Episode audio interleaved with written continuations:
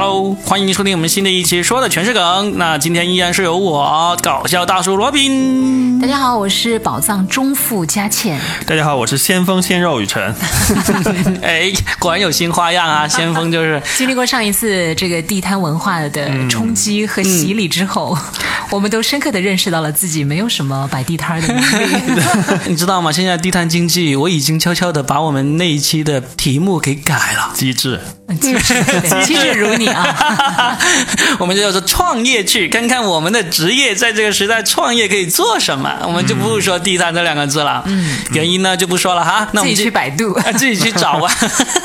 我们来今天说一个新的话题，就是前两天我三更半夜忽然看到一个热搜第一名，那个热搜叫做“汪涵反应好快”。他反应好快，这个是业界都知道的事情，是吧？对，他之前在那个歌手上面，因为当时孙楠孙楠退退赛嘛，嗯，最后你知道就全是什么教科书式的救救场救场。对，那这一次呢，也是一个教科书教科书，是一个非常厉害的救场啊。这次是初中的教科书还是高中的教科书了，是吧？还是大学的教科书？这次应该真的算是网络时代的教科书了啊！他们刚好是在做一个直播。那现场就有汪涵，有那个迪丽热巴，还有嗯钱枫啊，什么高天一个那唱歌的那个高天鹤。啊，高天鹤，呃，还有大张伟，就一堆人在做直播，然后正在卖一个橙子的时候，就突然有一个男粉丝、男观众冲上来，就对着这个迪丽迪丽热巴跪下来献上戒指，然后当时。是迪丽热巴第一时间发现了，转身去看，还以为是怎么回事，一下子就愣住，不知道怎么反应了。然后汪涵就走过去，非常淡定的用手指手指扣住那个人的脉门，嗯，那 真的是扣住了脉门，这是武林高手扣住命门的一个地方啊。然后呢？然后他就说啊，你你要买这个橙子是吧？非常好，非常好，哎，工作人员什么之类，就就说的非常自然流畅。你要是不是眼睛紧紧盯着那个画面，你会。就会以为刚好是有有人说啊，我现在就要买橙子，然后完就说你想买什么好，联系我们的工作人员，马上给你下单什么之类的，就很自然流畅的把这个事情给顺过去了。哦，然后那个男，然后这时候呃前锋啊大张伟啊他们才反应过来，然后呢就开始。过去，大张伟就挡在那个迪丽热巴的面前，就不让那个男粉再靠近这个迪丽热巴。然后其他人呢，就开始把那个男的往旁边拖过去，然后工作人员也过来把他给拖走。走的时候，那个男的还想有一点点挣扎，然后工工作人员就赶紧把他给呀就给拽走了。哦，所以汪涵那个反应真的，我我自己觉得我看的最有意思的就是他会扣住他脉门，有点像那个武林高手出手是吧？对我以前点穴手，我以前 看武侠小说的时候，经常说，呃，一个人被扣住了命门就动不了了嘛。然后我这是真的看到现实中有人扣住了命。这个人汪还是练过的，这个人还挺神奇的。他两次向王珞丹也求婚，他到底是要给多少女明星求婚的？是不是像那个虹桥一姐一样呢？就专门追这些女星呢？绝对是啊，很有经验啊。他们已经有那个八卦呃自媒体找出来了，他在好多这种现场都能看到这个人的身影。那我就觉得可能这个人就是有谋划的，嗯，因为他也不是什么偶然事件了嘛。王珞丹那个我知道，嗯，因为当时王珞丹还吓得花容失色，对。嫁给我吧，对不对？对。然后之前你还说还有谁？就两次都是网络单，两次，而且特别搞笑，跟迪丽热巴这样这次一样，同一个戒指，同一个戒指盒，一直都没有送出去。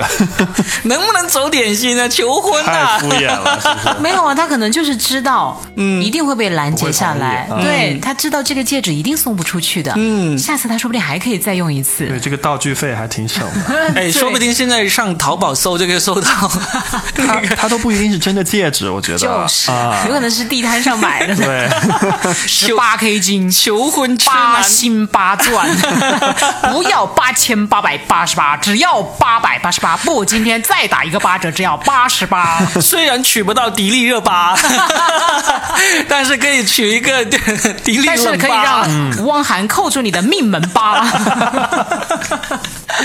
哎，不过今天其实我们就想说一下，就是这些名人明星他们现场反应快的那种势力，还是其实还挺多的啊。你是不是为自己将来就是讲脱口秀的时候，突然有一个大妈冲过来，女粉丝，对，或者有一堆大妈冲过来，然后你自己要练一下那个临场反应，是吧？你怕你当时真的就答应了，是不是？你说啊，这位大婶，我不想努力了，这位阿姨，我不想努力了，你你怎么才来呀？是的，这梦中已经出现好多次了。精准的找到了自己的受众群体。也是不是想今天就特意给自己训练一下那个反应哎，？他可能在号召他的粉丝，你知道？对，就是你们不要再给我送普通的塑料花了。对，对，这个打动不了我。我 Robin 想要的是什么？真的，一般的东西我看不上眼。扑倒我在现场。哇，小鲜肉的尺度好大呀！要不然他踹倒你吗？对啊，或者是用扣住你的命门，然后大妈现场扣住我的命门。过肩摔。基本上我们能够想起来了，其实好几个，嗯，汪涵、黄渤，嗯，何炅，何炅对吧？这些都是救场王来的，就是经常会出现这种能够把现场的情况 hold 住。你像汪涵那次说那个孙楠退赛那次，还是那个台上的人那种现场啊、嗯，但是台下这种突然突发的，还真的很不容易能够处理好的。嗯，之前还有一个很特别的例子，就是他也不是救场王，他是很冷静，是那个任达华。啊，对，哦，就是在那个楼盘。对对对对对，哎，你不说真的，你看，我们很快就会忘了这件事情。呃我觉得互联网时代一一浪接着一浪过来。是啊，嗯就当时虽然这个事情呢我很很值得这个同情，但是当时我其实有点想笑，因为任达华他、他被捅了之后呢，他还在这个微信群里面向大家求援，说我现在在中山，然后被一个那个观众明星嗯 被一个粉丝上来捅了我一刀，想问一下最近附近 最近的医院在哪里？就是他反映出的那种沉着，对。以及他的素养，是啊。让大家觉得对他就是肃然起敬的感觉。真的，嗯，就我觉得作为主持人来说，你们肯定也遇到过很多这种意外的一个情况嘛，甚至我怀疑哈、虽然我们好像都不是科班出身，就。主持人或者播音主持人专业，他们可能是不是有一个专门有说遇到突发情况该怎么处理那种？但我哎，肯定会有了。但是其实我个人觉得，就是像这种舞台上面出现的这种意外的情况，嗯，其实真的不是教科书可以教给你的，嗯，它来自于你生活的积累和你阅历的一个就是经验，最后在那一刻，嗯。还有就是灵性，嗯。有些播音主持他只是播音而已啦。啊。他只是照稿照本宣科的把那个稿子读完，他其实没有什么太多现场主持的这种经验。对遇，到这种状况，他也会一脸懵，嗯。你知道吗？哎，我想到一个，你看我们现在录这个是不是直播嘛？我们有什么说错了，我们还可以停下来，然后呢调整一下，或者后面在后期嘛。嗯。但是你是经常是做直播的，嗯，你在电台里面直播有没有遇到过这种一下子？当然，嗯我就不说我自己吧。嗯你提到的这两位里面，嗯，一个何炅，一个汪涵，其实他们最早都是在电台出去的。哦，他们都是电台的，他们是湖南经济台曾经有做过电台节目主持的，包括为什么大家觉得对柴静的印象会很深刻呢？嗯，最早他也是做电台出去的，嗯，因为我们电台呢，每次都打电话给听众说，恭喜您中奖了，代表 代表节目组恭喜您哈，嗯。我们节目组就一个人啦，什么叫一条龙服务？我们节目组给你提供的就是一条龙服务，我就是那一条龙。啊，这这种跟观众说恭喜你中奖中也会遇到什么突发的情况吗？不是，我不是九江，我不是说给听众打电话这个事，而是告诉大家，就是我们电台为什么会反应有的时候稍微快一点点，因为我们每天都是直播，而电视台的主持人呢，当然他们也有很厉害的，但是他们的。工作程序其实和我们是有区别的，嗯，他们其实是属于整个体系当中的一个环节而已，嗯，但是我们电台大部分主持人都是采编播一体的，所有都得自己搞定。你看，雨辰就是这样啊，就是自己采访、自己编辑，然后自己要呃，最后又把稿件还要做整理，就没有新可能中间还要就是播音。就没有新闻也自己弄点新闻出来是吧？啊，那不会，深圳新闻还是挺多的，深圳的新闻还是挺多的。对，那倒不需要自己来。嗯。你这个反应有点像那次那个主持人好像是颁奖晚会上谢娜跟康辉的一个对话，对康辉谢娜就说：“那你们说不下去就编是吧？”编对康辉说：“那怎么能编呢？” 你看你刚才就犯了个就是一个女版谢娜。娱乐的人士跟一个新闻工作者的那种，对对一个是搞笑的，一个是严谨的啊。最主要是他是对着康辉说：“康辉是谁啊？新闻联播啊，你怎么能这样编？欸对啊，这个真是你说你对着我们啊，呃，深圳什么民生平台，也不能新闻它，嗯我知道。新闻最主要的就是一个真实嘛，对不对？嗯。这个真实是客观。对，真实是客观。的，嗯，是的。其实我们自己日常生活中也会遇到很多这种突发情况啊。嗯，我我们现在玩脱口秀就经常会遇到这种忽然间有观众接梗，或者对，你们应该是遇到状况比我们可能还要多的，因为你们那个真的全程在上面就是你们自己面对面。掌控。对。嗯。我们可能电台还在那个话筒的背后，嗯，我们还有调音台，嗯，我们还有音乐，还有音效可以来处理一下对、化解一下。你们真的就在那个舞台上，你们才是最最紧张的吧？还好，也是经验多了，你就知道怎么控制了。嗯，就最常见的就是观众会接你话，然后呢，本来你明明这个地方你要很流畅的讲下去，他接了你话就把你这个节奏给破坏了，这种，这种是最常见的。嗯，但是我们业内大家能够想得起来的。有一些不常见的，其中有一个比较著名的，就是在二零一五年还是一六年的时候，那时候池子还没有那么红的时候，嗯，他在北京的一个书店的一个演出，他就开始调侃河南人，因为他自己本身是河南人，所以他调侃河南人的话就会比较自然嘛。要是我们其他人去说河南人，就很容易被人扣上这个地域歧视的那个帽子嘛。他就自己说，他就自嘲的很狠，就马上下面就有一个河南人给站起来就说他，然后还想还想要冲上去打他那种。那一场我没有在现场，但是我们很多同行在现场就绘声绘色的那他怎么说了。化解呢？就组织的人就好声好气的把他给劝出去嘛，劝出去按住他的命门。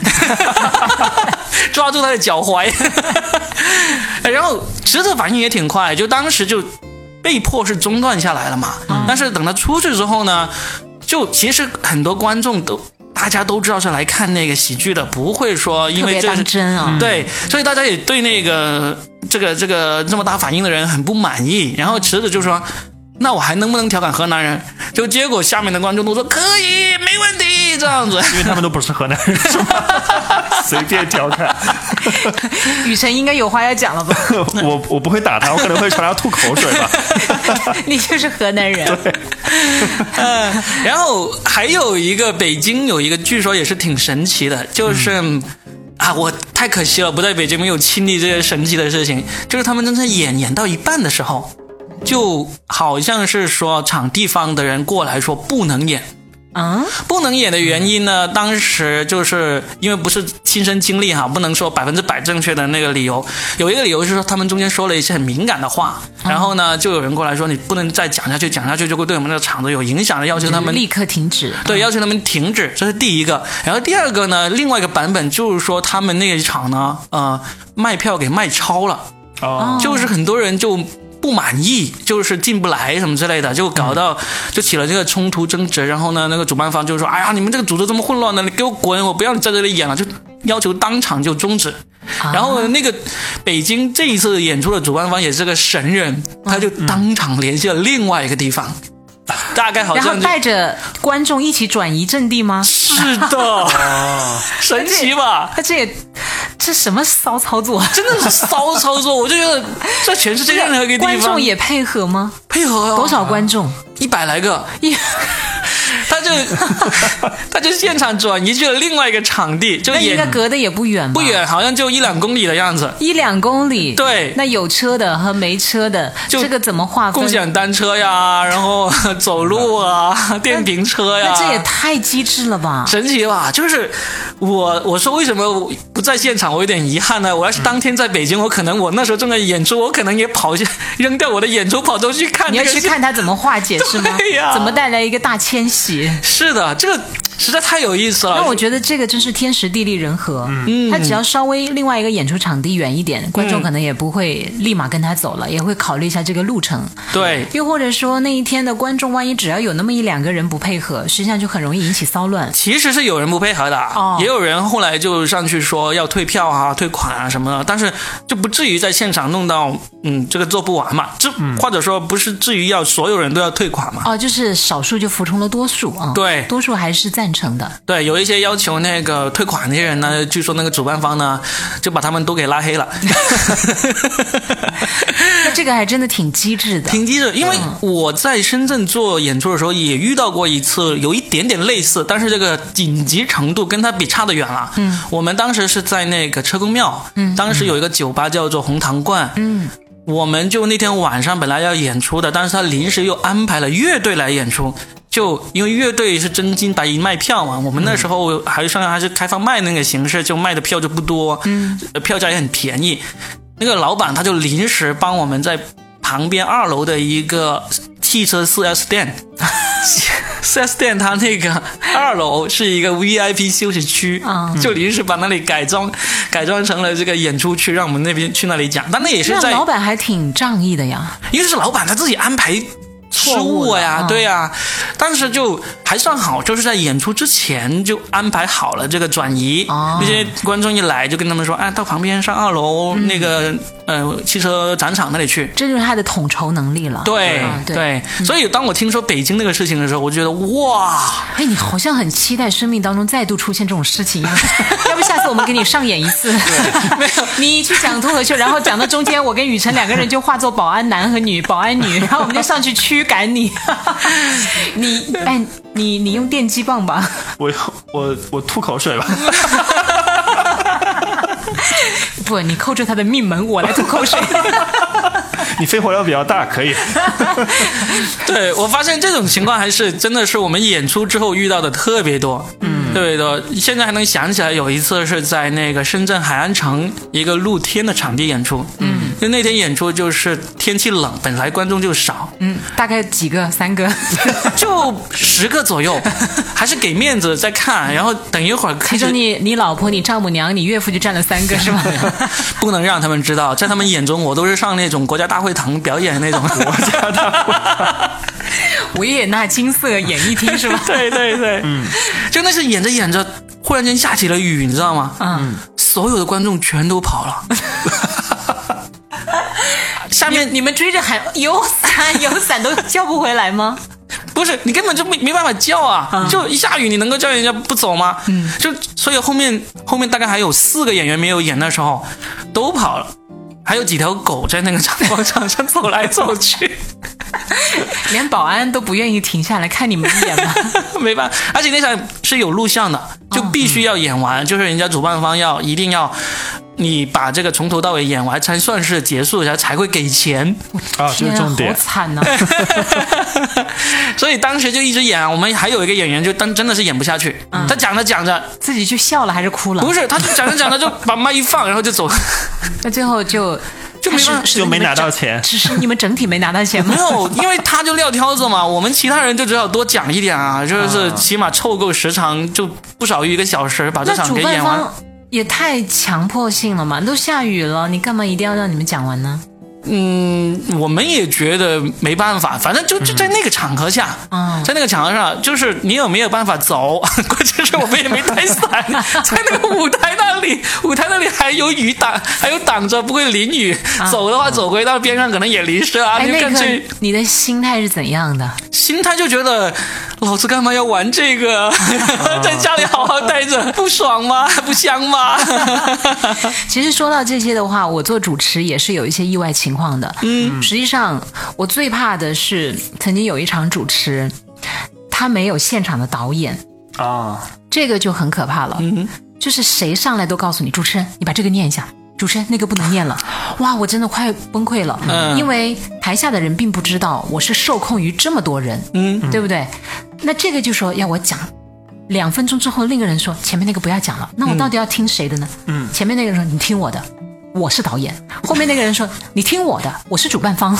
那怎么办？所以最后他没有一个统筹的人，就是一件很糟糕的事情，就没有总导演的话。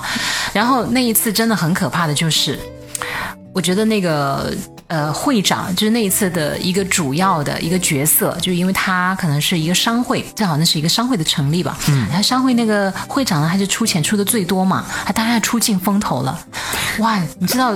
从头到尾，我念了他三十多次名字，我就每因为每个环节几乎都有他嘛，要感谢他，要那个鸣谢他，然后接下来又要他还颁奖，颁了无数个奖。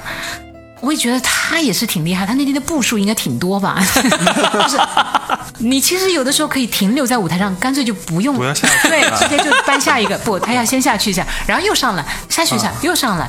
那应该就直接跟你说，呃，我就在这里等着，反正等会儿还有我呀。不，所以这就是不专业的舞台，最后给主持人带来的尴尬，而台下的人其实并不知道，舞台的后面是这么乱，主办方的操控是这么乱，所以他就会认为你主持人不对。所以我在这里叫，就是想要喊个喊屈嘛，呃，喊屈，喊屈，我要鸣冤，喊冤，喊冤，喊冤，对。嗯咚咚咚咚咚咚咚就咚咚咚。其实有的时候主持人也是很尴尬，就在这一点。所以后来我就学到了一点，就是此后我再去主持任何或者商业也好，或者非商业也好，我就一定跟所有的人讲，我说你们不要每个人都来跟我讲一遍，嗯，我只听一个人。对，一个人你们最后汇总在一个人，不管这个人是谁，你我只听他一个人的。对这就是最后总结出来的经验。因为那一场整个下来真的太尴尬了，而且。你一旦说错一些名字，或者本来那个环节已经取消了，你又念出来，下面的人很尴尬，对因为那个人可能都走了，嗯，结果你还念他的名字，他又没在，是不是特别的冷场？很尴尬呀台下的人不明就里，就是主持人不专业。哎，怎么能这样呢？对没来？我就背了所有的锅嘛。嗯对啊，那实际上我也很尴尬，因为这真的不是我操控的。明明两分钟，两分钟，嗯，真的就有人不断的跟我来转换那个信息，而且有的人甚至直接就在我的那个主持稿上把我的抢过去，自己在上面写字儿，就是你必须得念。还有一个更更可怕的就是，我站在那个上面正在念，突然他跑到我的耳边说：“你不要再念下面那一段了。”就是非专业的舞台的主持，真的会让你觉得，哇、天哪，我为什么要来这里？所以那一次就是你遇见过的这种最多意外、凌乱的了最凌乱的一次。最不专业的一场，大概是多少年前的一个事情了？应该是六七年前了。所以后面你就会知道，凡是一要去这样的场合，你就会跟主办方说：“我不管你是谁，你找一个人跟我对接。是的，最后就是学到了血泪的经验，嗯经验因为我背不起这个锅。嗯但是后来我，比如我再遇到下一个活动方，我跟他讲的时候。有些人可能还觉得我好做作啊我还得给他解释一番，因为嗯我不是也比较强硬吗？因为我当然我态度是很好，但实际上我就会说，啊、你必须是一个人。那么有些人他还是没有这方面类似的经验，他就会认为你这个主持人怎么不太好沟通的感觉。嗯我还得跟他解释。如果有时间，我就跟他解释。就有的时候舞台后面很乱嘛，我也没时间跟他解释，我只是不断的跟他重复。我说你不要来跟我讲了，我说你们能不能这样一个人跟我讲？嗯，当然有些人就觉得好像我对他态度不够好呀。啊，会有人这样想的。是啊，因为我没时间跟他解释并不是我不想跟他解释，而是我在后面我要顺所有的流程。因为主持人还是蛮重要的嘛，你要穿针引线，对不对？一个一个命令喊错了，一个环节搞错了，下面的人都乱了呀。对包括那个舞台后面的所有的人，放音乐的、放背景的，哇，包括那个舞。礼台礼仪礼仪小姐，她也会全部都很尴尬，是不是？而且很多的晚会其实都是要颁奖，你一个环节搞错了，后面全乱。对，嗯，像这种情况下，就算你反应再好再快，都没有用都没用的啊。这种就是真的是，有些地方有些场合就是神仙都救不了。对我之前也是，我有我那个去年端午节的时候，端午节不是要吃粽子吗？嗯，我们就策划了一个那个那个时候辣条粽子正好出来啊，去年不是很火。那个视频是不是那个是另外一个，你不知道之前发生了什么，就是我们去到了某商场某生鲜，嗯，那 就不提具体名字了，啊就是说我们要做一个这种。呃，那个时候还不是直播，是录播。其实就是我要做一个出镜来吃这个粽粽子，然后选了几款。好，就本来想着是一个很很简单的事情，出镜嘛。到了现场之后，那个店长把所有的员工都召集过来，在那儿看着我们出镜，啊，就是这个我觉得也没什么问题，对吧？本来我是想着我出完镜你也是见过世面的人，就出完镜就走了，就就当个吃播嘛对当时就就就就就说好了，就三个粽子，三三种类别的粽子。呃，因为当时他们也有录，我们也有录，我就想那那么多人看着呢，对吧？三个就吃的那个吃完差不多，一个吃一口，结果到吃到最后，三个吃完。又来三个不同的，又来三个不同的，就基本上我那一天把我一年的粽子粽子都吃了，你知道吗？我然后好吃吗？就吃到最后，你已经就没有任何感觉，你就感觉没有吃味觉了对，就吃的都是糯米，都是米，嗯，哎，他就不能换个人吃吗？只有我，他不是那么多员工吗？换一个人上来吃嘛。他是让就是我要去出镜要录这个东西，他们员工就是就是在下面就看着特别开心。我你最后统计你吃了多少个？我吃了大概有好几盒吧，一盒也。哎，就当时不能找个嘴替嘛，就是嘴替，这都不是登山都有什么手其实我替啊的同事？也救不了我，有一个摄像的，他就救不了我，我就给他使眼色，我说要不就你来吧，你吧。然后因为一直在进行中，你知道吗？那个店店长特别热情，他可能觉得我吃不饱，我我是不是看起来就很能吃的样子？他就一直说。你你吩咐，我就看到他跟那个工作人员说，你吩咐把那个品种再拿过来一点，把那个再拿过来一点，赶紧赶紧跟上跟上，他们他已经快试完这个，快拿下一个。然后你知道吗？我对面一群大妈，因为那个超市嘛，嗯很多售货员其实都是一些阿姨级别的。嗯，哎呀，哎呀，这小伙子不错，哎呀，胃口挺好的。哎呀，有有的时候你拍着拍着。食量大，胃口好，好生育啊，好生啊然后有的时候，有的时时候会 NG 嘛，你一 NG 他们就哈哈哈就开始全场大笑。哇，你此生真的人生巅峰哎！此生就觉得我 我真的对 NG 有阴影，哎，我今年的端午节又来了，我我想问一下，不最后领导听到这句话。最后播出了多少个？你吃了多少个？就一个辣条粽子，但那个是 吃了十几个粽子，之后播出了一个那个是佳倩看到那个是我带回台做的那个，啊那个其实当时还还蛮好，那个阅读量大概有十万多。你看，真的台前的风光啊，大家都只能看到一点点背后的那个心酸。对，结果辣条粽子也没有找我来代言，我在那儿吃了一把鼻涕一把，因为真的很辣那个，唉，真是太心酸了。这个哎，我从那以后就我就我就发现对。粽子再也没有一是。对粽子真的有阴影，你感觉那个胃里都是那个糯米撑满；二就是你一定要事先沟通好，三个就是三个，对不要再跟我讲什么这个口味不错，你试一下，那个是我们的新品，哎，这个是今年限量版，就是你这些可以私下给我，我带回家吃，你不要现场再让我吃了，真的，不行。所以其实这你看这种意外的情况，就是还是因为前期的沟通不到位。对，我跟佳倩这个是类似的。嗯，那其实当时你现场那么多人想看着你吃这个，已经是失控了，停不下来了。没有办法，你如果停了，就感觉好像挺破坏氛围的。而且而且你自己可能也处于一种情绪当中，大家都说吃吃吃吃吃，吃吃，真的就一个不落，感觉那那个超市超粽粽子都被我吃完了。嗯，所以其实面对镜头的时候啊，我觉得大家其实还是真的就在那一刻是身不由己，身不由己。对，你不要，其实我们。刚才说的都是在舞台上，在镜头前，在直播台上面。我们平时现实生活中也有很多这种需要你快速的反应来破解这个尴尬也好啊，那个局面也好，得要得要有这种的反应能力才行。这个就挺考验情商的，对也考验你平常生活的一个积累。有的时候你很想化解，可是你找不到特别好的词儿，就更尴尬了。就更尴尬了。我想到一个，我参加我一个学妹和学弟的婚礼，他嗯们还在读书就结婚了，嗯，是不是不鼓励不鼓励啊！读研究生没关系的，读研现在究生国家允许的，对啊国家允许的还会给学分哦。我落伍了吧？不是研以前是研究生一直都可以，现在是本科生都可以了啊。本科生也行了，，对，研究生可以结，我知道的。然后那个他的导师就请过来嘛，然后我们这些毕业了的也被回请回去，因为我们不是他们师门的，就是那研究生是跟导师嘛。嗯。然后老师喝多了，他就对我们说：“哎，你们这学习的学生。”你们酒量这样不行啊！就是因为一定要你们喝多少，就代表跟他的感情有多深。然后我我就当时大家就也觉得是老师要尊重嘛，然后我就说：“哎呀，那个老师姓陈嘛，我说陈老师，今天是您和您学生的主场，我们不能喧宾夺主啊！来，我们敬您，然后就每个人挨个敬他，把他喝趴下，我们就走了。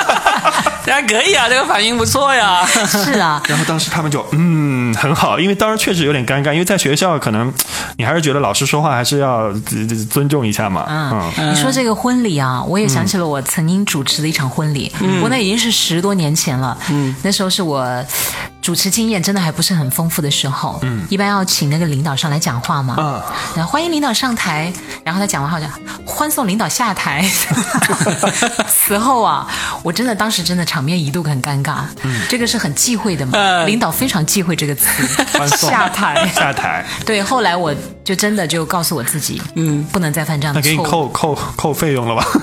红包少了两个，但是还好哎，就那个领导是非常的大度的，我就后来不断的跟他道歉，因为我那时候年纪太小了，初入江湖嘛，黄毛丫头他。当场听明白了没有嘛？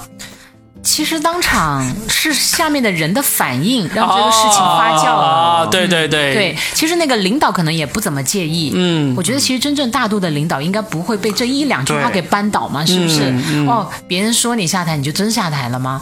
不可能嘛！而且领导也算是久经久经考验的人，对我觉得他们是见过大场面的，而且他们肯定也遇到很多尴尬，比如说叫错他名字的呀，是吧？是或者是本本来这个嗯不是他上场去讲话，也许叫他的名字，突然给了他这么一个临场的发挥，我觉得大部分的领导应该是能够应付，并且能够包容的。对如果一个领导连这点小问题都包容不了，怎么做领导啦？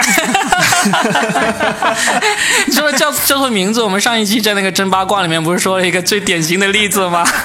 现在网络时代，这个叫错名字还能成就人呐、就是就是，对对对。就是朱丹把这个几个迪丽热巴丑 比唱、丑，比 唱，真的，我觉得现在网络时代跟以前有点不太一样。嗯，就是你像汪涵这样的反应这么快速，可以上热搜。嗯，你看像那个朱丹那样子叫错名字也能上热搜，而且哎上次那个谁不是也上了热搜吗？谁呀、就是李佳琦呀、他在直播间里卖不粘锅，结果粘锅哦了。对，直播翻车。对他后那个事后道歉了是吧？嗯，对他他跟杨幂有一次在直播间开车，他也道歉了嘛。嗯，吸那个溜溜梅，然后就说了，就是要口 活好才能吸出来。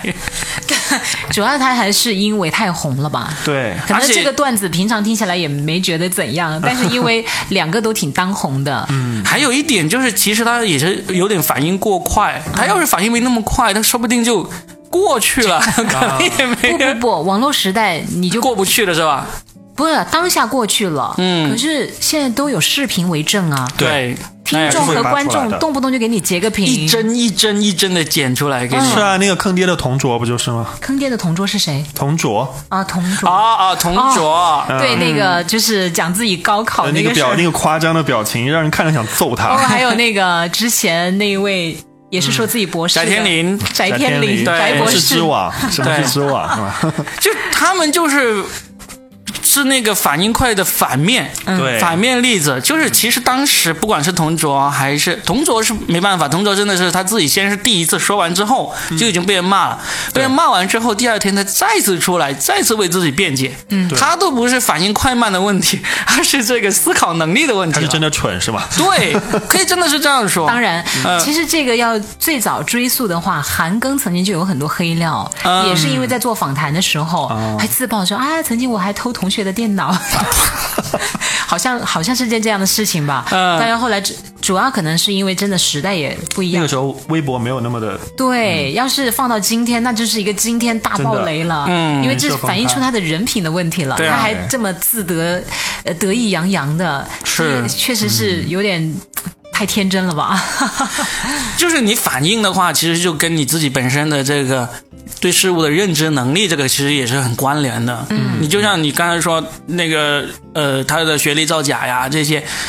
翟天临是完全不知道当时的知网是什么，对，那同卓是他当场就已经都知道了，完了之后已经过了整整一天，好像还不止一天了，他再次出来辩解，说自己这个没错，而且说是有人要整他，这个就对，这个真的是不关反应的问题。嗯。越解越描越黑。嗯。嗯，而且这种这种就不描已经很黑了，对。他还要这样，就是想抵赖的话，主要就是他认错也是避重就轻，对，他觉他好像觉得是因为大家歧视他往届生的身份，嗯，但其实他没有意识到这个是一个很严肃这就是一个原则性的问题，对。就是不能犯的问题，对。对。所以其实也就还是他的学识不够，对如果他的学识真够，就马上知道有多严重了。马上知道就是重点是哪儿，对咱们就直接就重点，不要回避任何问题。我觉得好的公关呐、所谓危机，危机一旦出现了，其实对主持人也好，对演员也好，有的时候你知道轻松能够化解一场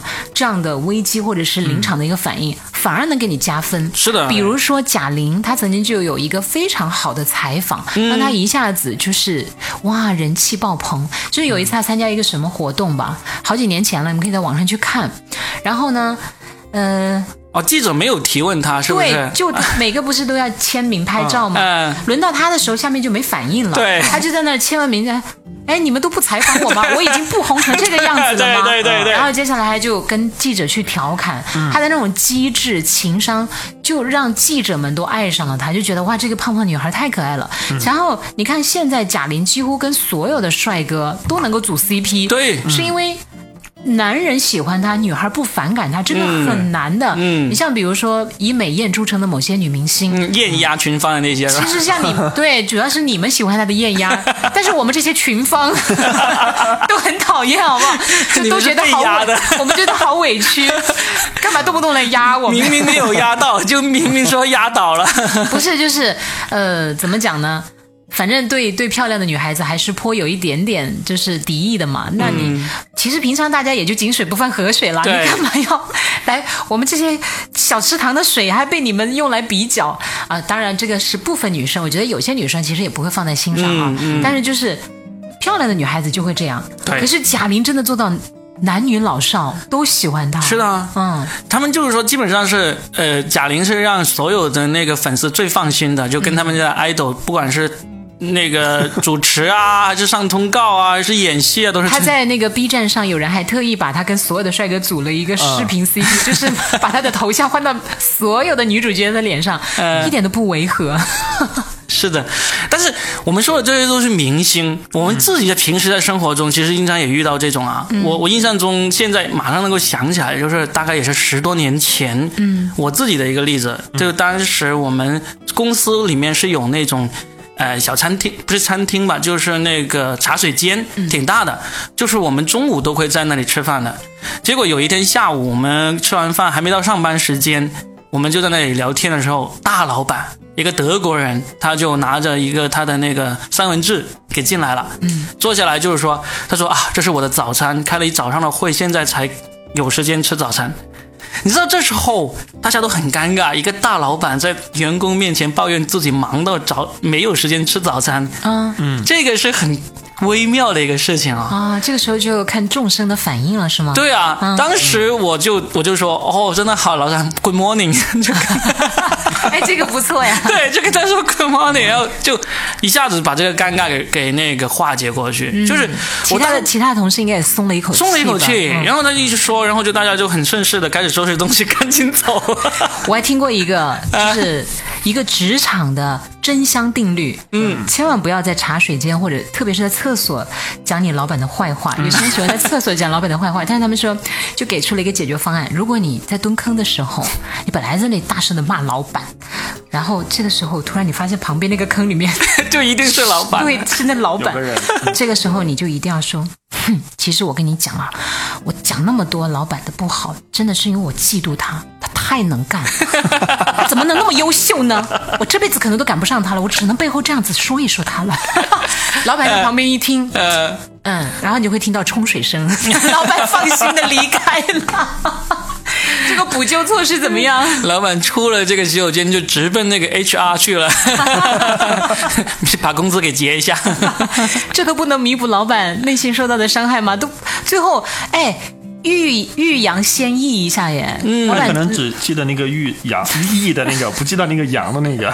老板那时候正在吭哧那这样的吭吭哧吭哧的听不到。那这样的老板，我跟你讲啊，做不了大事的呀，没有格局啦。你们现实中还遇到过有这种这种类似的吗？雨辰应该在采访的时候还遇到过吧？我采访，对我最近其实遇到了一个算蛮尴尬的事，嗯，但其实没有那么好笑。我我周一的时候去采访了一个特殊学校，因为周一特殊学校开学，哦，呃，特殊学校就是比如说自闭症啊，人品学校，对，嗯，然后我去采访那采访家长嘛，因为我我就觉得，呃，你这样去直接聊别那个他的小孩，可能会有一些些的残忍，我就我就跟他们说，我需要一个单独的房间，就我跟家长两个人，嗯，好，那天早上又恰逢龙舟水第三波下大雨，啊，下大雨，当时大概是十点钟，我记得特别清楚。有一个有一个妈妈进来，大概是一个三岁的小女孩吧，一岁的时候查出是自闭症嘛。然后就我问她第一个问题，大概她讲了半分钟就开始哭，啊，越哭越汹涌那种，哭到最后我去给她拿纸，然后好好不容易止住了。讲第二个问题的时候，大概是十点零五的时候吧，又开始哭嘛，一直在哭。这时候我的领导给我打电话，现在外面正在下大雨，你五分钟之后准备准备好现场连线。我说我说啊，我说那个我在采访，他说。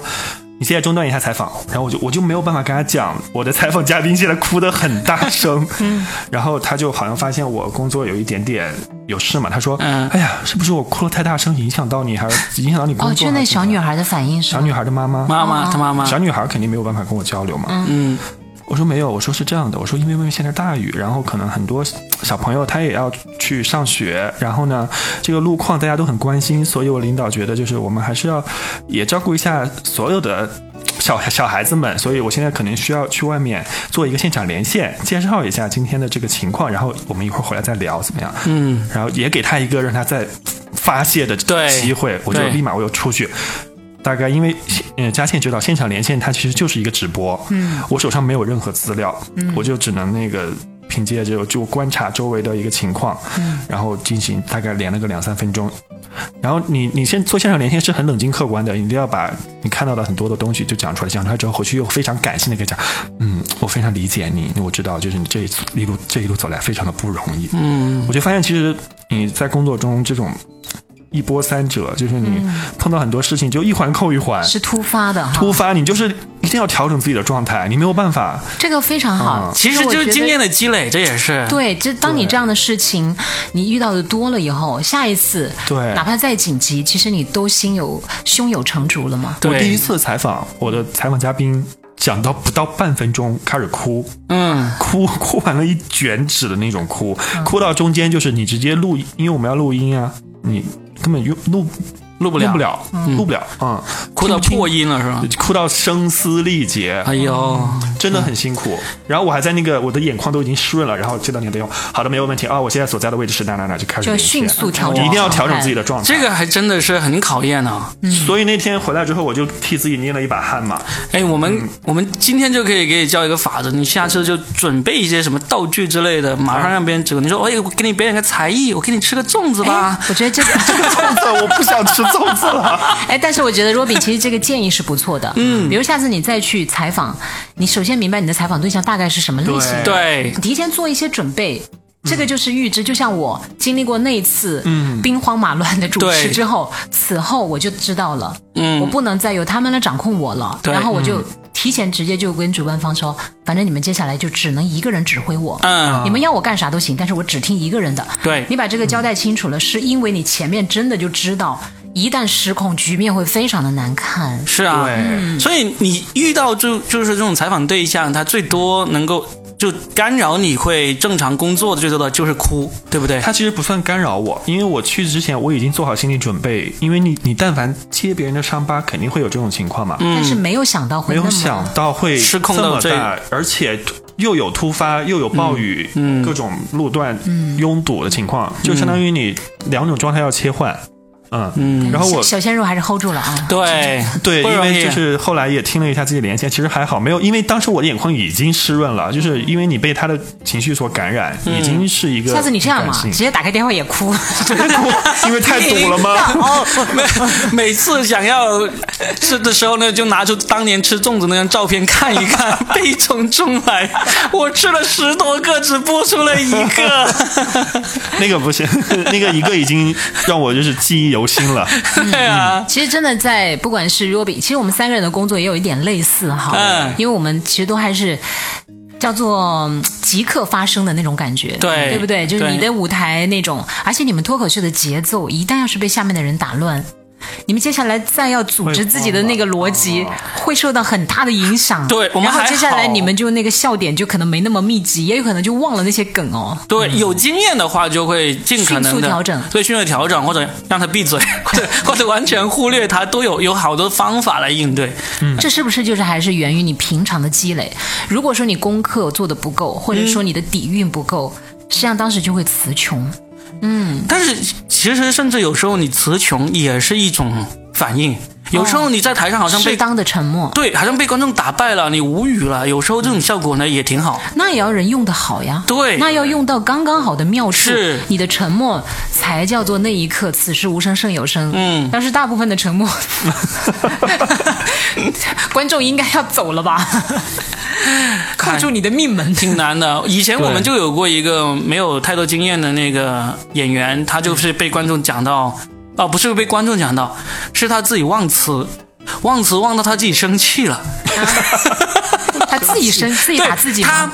他带了那个稿子上台，然后呢讲着讲着忘词了，又拿出来读，然后又塞回裤兜里面，过一会儿又忘了，又拿出来读，再拿出来读，他自己就生气了。我说哦我讲了，然后就下我想起了在那个《奇葩说》里面，嗯。有一季就是最后一期的时候，颜如晶。颜如晶和另外一个人就是最后的一个终极对决争冠军的时候嘛，对，他颜如晶就断线，他一下子就整个就空白。了，断片了。对。然后他那一期这样就自己输了吗？他输了呀，他输了他后来很，这个是给他留下了很深刻的一个阴影。嗯，嗯，他在后来好几季都反复提这个，就是成为他过不去的一个坎儿。但是后来当然终于还是放下了，但实际上那件事对他影响很大，嗯因为人会在那一刻，你本来觉得自己可以表现的 OK 的，嗯可是你突然之间因为自己忘词儿，而造成整个场面一度尴尬。然后接下来呢？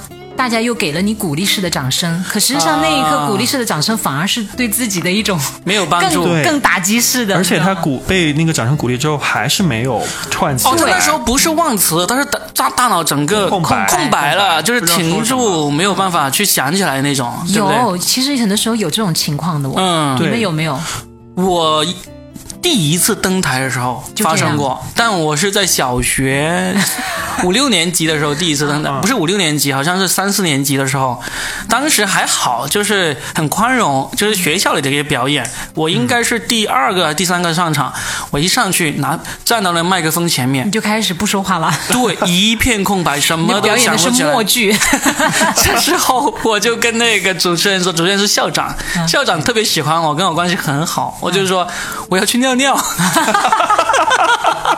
一下子你名声大噪了吗？对，那时候年纪小啊，啊这个还可以这招用得上，就真的就跑去尿了一个，就回来就哎，我是想下一次可不可以这样？如果我上去。很久都讲不出话，就比如短时间讲不出话，嗯，用一些手语，可然后就假装自己是聋哑人特 特殊才艺展示是吗？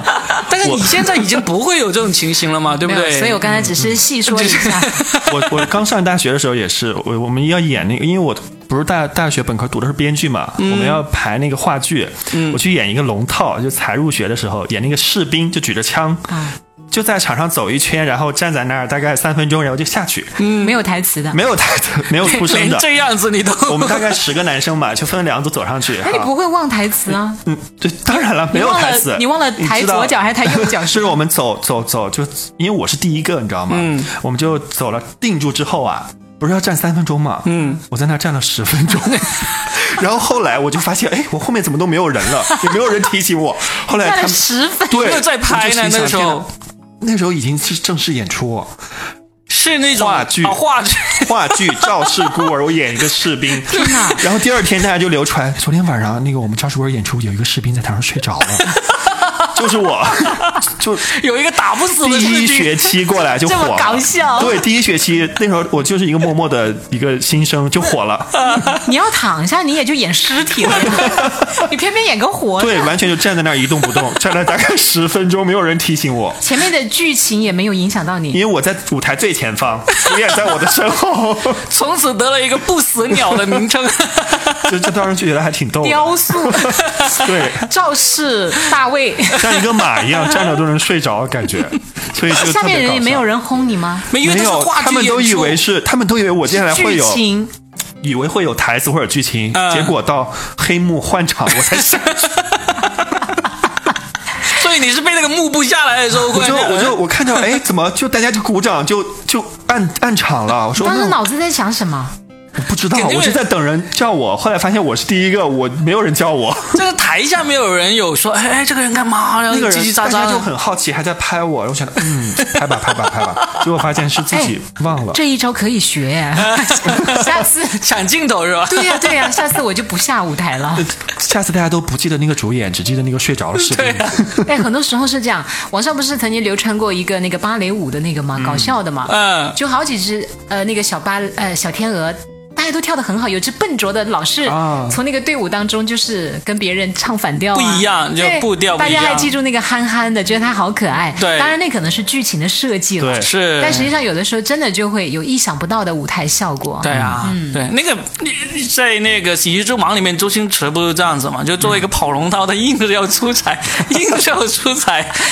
哎，我突然想到，我主持了一个活动，嗯，真的很神奇。就是我也后来学到一个经验，嗯，我在上场之前，我们都试了话筒，嗯，彩排了都没有问题。我在上场之前大概还有五到十分钟左右，我就说我去上个洗手间，然后我就把话筒呢放在了那个一个音响老师旁边，我觉得应该是安全的吧。嗯，好啦，接下来我就上完厕所回来，发现我的话筒不见了。那这个时候他们就给了我另外一只话筒，嗯，但是也都不担心，因为他们说都试过了，嗯嗯，然后这个时候我一走上去，话筒没有声音，啊，真的很尴尬，而且当时还是视频直播。但是我当时就讲了一下，我就说，嗯，其实，在所有的大事发生之前，都会有一段神奇的沉默的时光，就是让大家好好思考一下。那接下来真正的大事件即将发生，因为马上就有人送上了新的话筒，因为我开始拿着那话筒讲了半天没有声音嘛，啊我就后来等那个工作人员送上话筒之后，我就用了这样一段话，你们觉得这个反应还可以吗？哦，就是你是等这个有声音的话筒上来之后才说这句话是吗？不，因为前面我讲了一大段那个之前的开场白没有声音啊，啊，那最后我就很尬。当然，下面工作人员马上意识到了嘛，嗯所以他就马上也给我送下来，前后大概也就是二三十秒的样子。然后呢，我就拿了这个以后，我不能马上又，我觉得中间应该稍微过渡一下吧，我就用了这段话，你们觉得还行吗？很棒啊，教真的啊科书级别的很棒，开场很，棒。哎呀，真的吗？真的，你你知道你这个汪涵，快来找我，我们交流一下教科书。你知道你这个讲完之后，我想起那个著名的苏格拉底的那个笑话嘛，嗯，就是苏格拉底是很害怕老婆的嘛，怕老婆，然后就经常在家里被老婆吼到要摔门而出的那种，嗯，就是有一次他就在家里被老婆狂骂了，就周围邻居都听到了，就很没面子，他就假装没事的样出门走，结果一走到出门，他老婆就从二楼噗一盆水给倒下来，倒到他头上去了嘛，嗯，然后他就说，一般雷鸣之后都会下雨，我知道的。哇，你居然把我跟斯格拉 对底呀、这种经典笑话呀，啊，其实当时还挺尴尬的，就是、怎么讲呢？因为还有视频直播，嗯啊，其实我内心也挺难受的，因为觉得怕我耽误了主办方的活动嘛。嗯，此后我也学到了一个经验，嗯，就是如果对方给了你那个话筒，这个话筒就不可以离身，上厕所也要带着。一定要带着。最后留在了厕所里。那你会不会那个音箱会 会发出你上厕所的声音？没有，你可以把那个开关关掉关掉嘛。但是就是定了之后，这个话筒真的就不能够离开你了，呃你因为你真的不知道。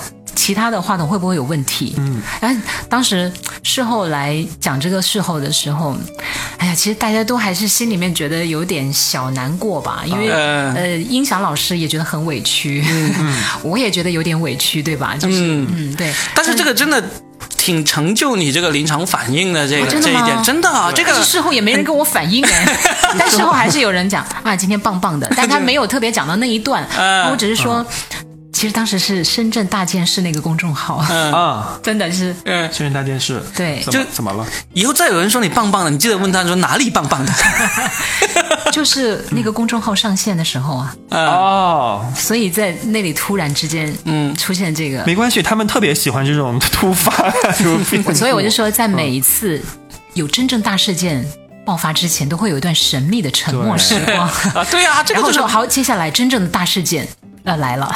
哇，这个简直是经典案例。我上周也是，嗯，差不多几年以后才听到你们的反馈，你应该早点认识我们。捧场王。没有人当下对你说你真的反应很快很好，教科书般的吗？嗯，但是接下来他们的活动基本上都请请我，那就是 用行动来肯定你了。呀。那个时候不流行说教科书般的这个词。课外书班的。我上周是参加一个秀，一个秀的发布会，嗯，呃，就是我要去采访嘛。那你像这种秀的发布会，一般你不就是采一个设计师就完了嘛，嗯，对吧？然后那个秀也很洋气，搞了各种灯光啊，怎么踩他？用脚踩？就采访他。我采完这个设计师之后呢，我说的是个梗啊，你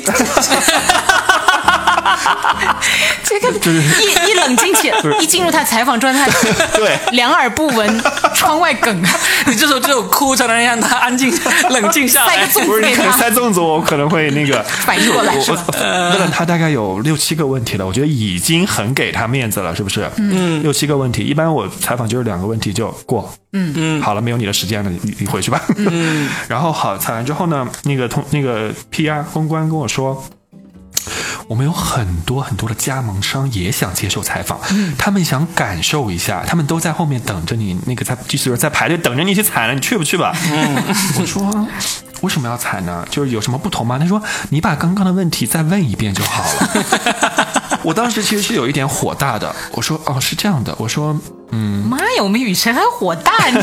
我压住住了我的那个内心的火，毕竟人家是邀请我去的嘛。吃两个粽子压一下火，这个精神小伙，我说，呃，是这样的，每一个新闻都有它的新闻点。嗯，那我觉得同样的问题，你问设计师，问亲手策划这场秀的人，比问那些加盟商要更有意义。嗯而且媒体不是说你想上，你就可以上的。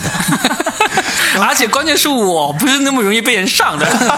然后他说：“哎呀，谁想让我踩，我要看我的脚有没有空。对。”然后他说：“哎呀，我们就是想感受一下，觉得好玩儿。”啊，我说哦，这样啊，我说，嗯，你看秀也快开始了，如果你让我在这边踩他们呢，可能我们就错过了。开场那个最精彩的部分，你自己衡量一下，是秀重要还是你的加盟商重要，好不好？我先走了。哇，好狠呐、好狠，然后他就啊，好的好的，就走了。呃精神小伙要转成大火你知道吗？，就是那加盟商啊，全部是大妈浓妆艳抹的，你知道吗？戴着什么礼帽那种礼服。小伙子，你可能错过了你改变人生的机会。你阿姨们，阿姨们，如果当时你踩了，可能在那一刻他就被你的敬业所打动，真的。你本来这辈子都可以不用再吃在吃粽子了，是不是？现在马上端午了又得吃了。哎呀，我现在那个联系一下，可以补彩一下的。其实你人生的秀场也许就从那一刻改变了，真的。就是也算一个突发，我很少碰到那个人跟我说，你如果你真的有点。你比如说，这个人真的他很适合接受采访，有内容，你可以，你跟我说，为了好玩我们就觉得好玩，想体验一下。但我其实觉得你最后那个反问啊，还挺好的，就是你觉得是这场秀的开场重要，还是说你们这个采访更重因为要？已经就把选择题给他，对然后让他做一个抉择，而不是直接咄咄逼人说我不采了，或者是你你想怎样啊？你以为想怎样就怎样？那我觉得这个是处理的比较的比较圆滑。这是这是目目前为止那个雨辰的教科书式的 哎呀，终于听到这个词！你看，我就一我刚刚佳倩说，我就满怀那个期待，说他会不会说教科书般的这种词，结果他没有。好了好了，你有了你有了。有了有了有了那个那，个 Good Morning 是教科书，你那个 Good Morning 是教科书。商那我们今天三本教科书可以月后即焚了。对对对对对，有没有那个什么出版社联系一下？我们这期节目就在愉快的商业互吹当中结束吧。然后这个教科书发现一直存在库房，根本就没有人购买。哎呀，三本过时的，嗯，没有，还真的，我们也希望听众也可以跟我们说一下，对。现实生活中你们遇到的智如我啊！对，这个其实真的很需要 share 一下经验嘛，对吧？嗯，对啊，你可以模拟一下，如果你是佳倩，你会怎么办？话筒突然没有模仿一下我们这个雨辰，嗯不过不过佳倩那一段真的佳倩那一段真的是很棒。啊？真的，真的，我是那你们真的是挺让我意外的，因为当下真的从我发生那件事到现在啊。真的没有人直接跟我谈过这件事情。他们可能觉得这是你的正常水准，哎呀，你 这所以是教科书式的回答。所以为什么 为什么说你是宝藏少妇呢？你是中妇，中妇，因为我发现少妇这个，我自己都不好意思了，中年妇女啊，你是人在宝山不知宝嘛？我们教科书式的，科书式的。好商业互吹。从此以后不敢直视教科书。哎 教科书说我做错了什么，要把你们收录在我的书里面。上次我们有一期节目好像说了，就是我在澳澳门要表演脱衣舞，有个观众就在那个评论里面说那些赌客做错了什么，就好像就是你评论的，是不是？不不是我，有有个听众说那些怎么会那些赌场的赌客做错了什么？要看 Robin 的脱衣舞，是你那个超级听友叫萌叔啊，对吧？爱穿、啊爱穿汉服的萌叔。对那个他真的，我要感谢他。我们要来感谢教科书式的萌萌叔，叔 教科书式的听众粉丝，因为他真的在每一期你的节目下面，嗯，都会给出多条多的，多条留言。对我们都看了。哎，他最近好像少来了，他估计已经移情别恋哎了。他一直在夸佳倩，怎么变心这么快？不是，主要是因为你的那个里面只有我这一个女的，我占尽了天时地利人和，不是我多好啊，真的是因为我资源。希望萌叔那个这一期能好好留言啊，回来回来啊！不要不要移情别恋到别人的那个播客里面去。我知道他关关注了好多播客了，是吗？估计最近他的评论任务已经完不成了，有点忙不过来了。他的教科书已经翻完了，减少了对我们这边的攻击，他是赞赏了。好吧？好，谢谢大家，我们下一期再跟大家。啊，还要升华一下吗？这个还要已经都教科书了还要升华。再升华，呃真的就升升成那个就升天了，好吧？好吧，那行，谢谢大家啊，谢谢大家，那我们下期见，拜拜，拜拜。最后给自己打一个广告，我们这个专辑现在正在参加喜马拉雅中国有播客的比赛，现在已经进入了第二阶段，请为我们投票。在喜马拉雅搜索“中国有播客”，找到那个页面之后，往下拉一点点，你就能够看到人气播客排行榜，说的全是梗。这个专辑目前正排在十五位左右，点进去就可以给我们投票啦，每人每天都可以投五票哦，谢谢啦。